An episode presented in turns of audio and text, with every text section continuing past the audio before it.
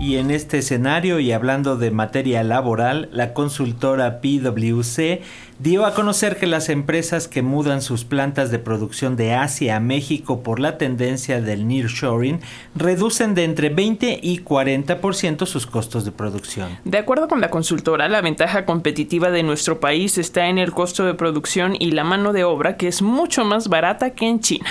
Pero bueno, para entender qué es el nearshoring y por qué México tiene esta ventaja competitiva, nos enlazamos con el doctor Carlos Salas, él es académico e investigador en el Departamento de Economía de la Universidad Autónoma Metropolitana, Unidad Azcapotzalco. Buenos días, doctor, gracias por tomar esta llamada. Muchas gracias por invitarme.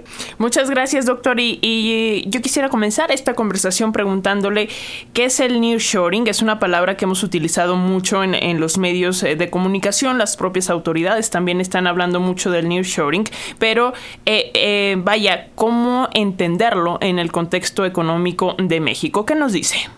Bueno, la, definición de nearshoring es simplemente traducir, porque el nombre en inglés para el español sería atraer cerca de los lugares donde se consumen a las unidades productoras.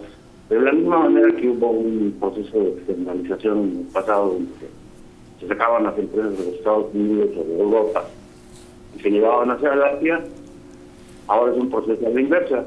¿Por qué está ocurriendo este proceso? Cuando siempre se nos dijo que la globalización era el camino correcto. Bueno, la respuesta es relativamente simple y trágica.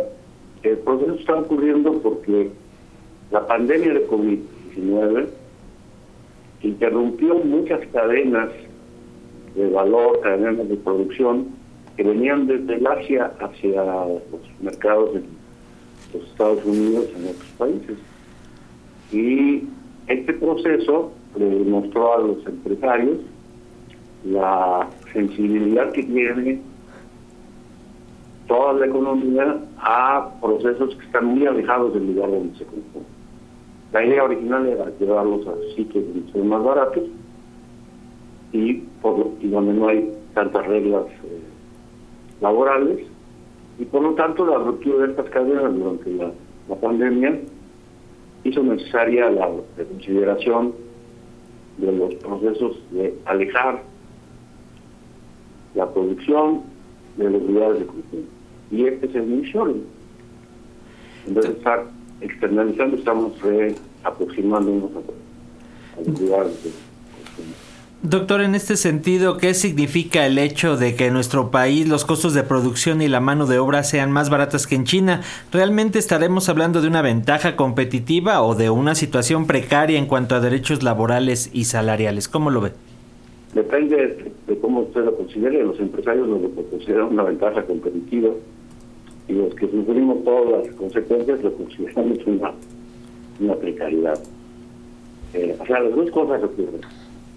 Para el empresario es más barato producir aquí y para el trabajador el salario son relativamente bajos. Aunque hay que observar una cosa que es importante.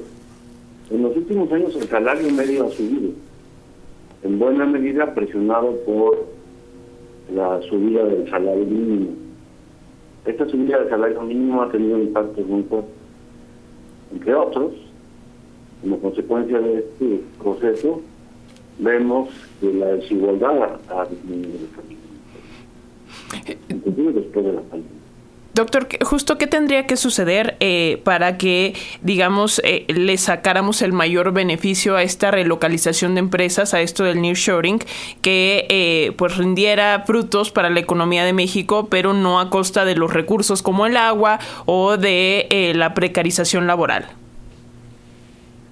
ahí hay muchas cosas que hacer, pero me gustaría separar en dos, en dos elementos. Uno que sería la la política pública en términos de inversiones, la otra sería la política laboral. En términos de la política pública, sería importante que las empresas que vienen aquí pudieran establecer en algunos casos centros de investigación o centros de entrenamiento que permitieran que las tecnologías que se traen sean difundidas, aprendidas y en un cierto número de casos mejorados por los propios técnicos mexicanos. El país necesita, eh, como otros países de América Latina, reindustrializarse, pero reindustrializarse en el sentido de tener una política industrial, una política de, primero de complementariedad con las empresas que, existen y después de autonomía, y desarrollar tecnología propia en la medida que sea posible, pero esto requiere una acción del Estado. Por otro lado, aunque lo anterior no ocurra, es importante que las, instancias oficiales, en particular las Secretaría de Trabajo, eh, realicen su función de supervisión tanto de condiciones de trabajo como de salarios. Eh, tenemos un caso reciente de una empresa maquiladora de un Manufacturing en el norte del país que debido a la a la supervisión derivada del Tratado de América del Norte, la supervisión laboral, eh, se acaba de retirar, cerró su, planta porque fue sujeta a inspecciones y a, a un cambio en el sindicato un cambio que existía por los obreros y entonces la respuesta de la empresa fue Yo creo que ese es un problema que se va a presentar. Si, si se exige demasiado desde el punto de vista de los empresarios, esto puede amenazar con salud del país.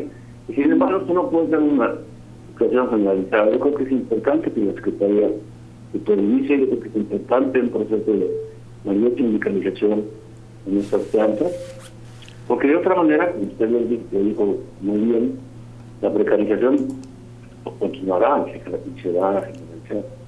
Muy bien, doctor Carlos Salas, académico e investigador en el Departamento de Economía de la Universidad Autónoma Metropolitana Unidad Azcapotzalco. Gracias por estos minutos con las audiencias de Radio Educación. Vamos a seguir revisando el caso porque sin duda yo creo que va a marcar mucho de aquí a que termine este gobierno y todavía lo que pueda venir posteriormente, sobre todo garantizar que realmente sea también en beneficio de las y los trabajadores. Un abrazo, doctor, hasta pronto. Muchísimas gracias, luego.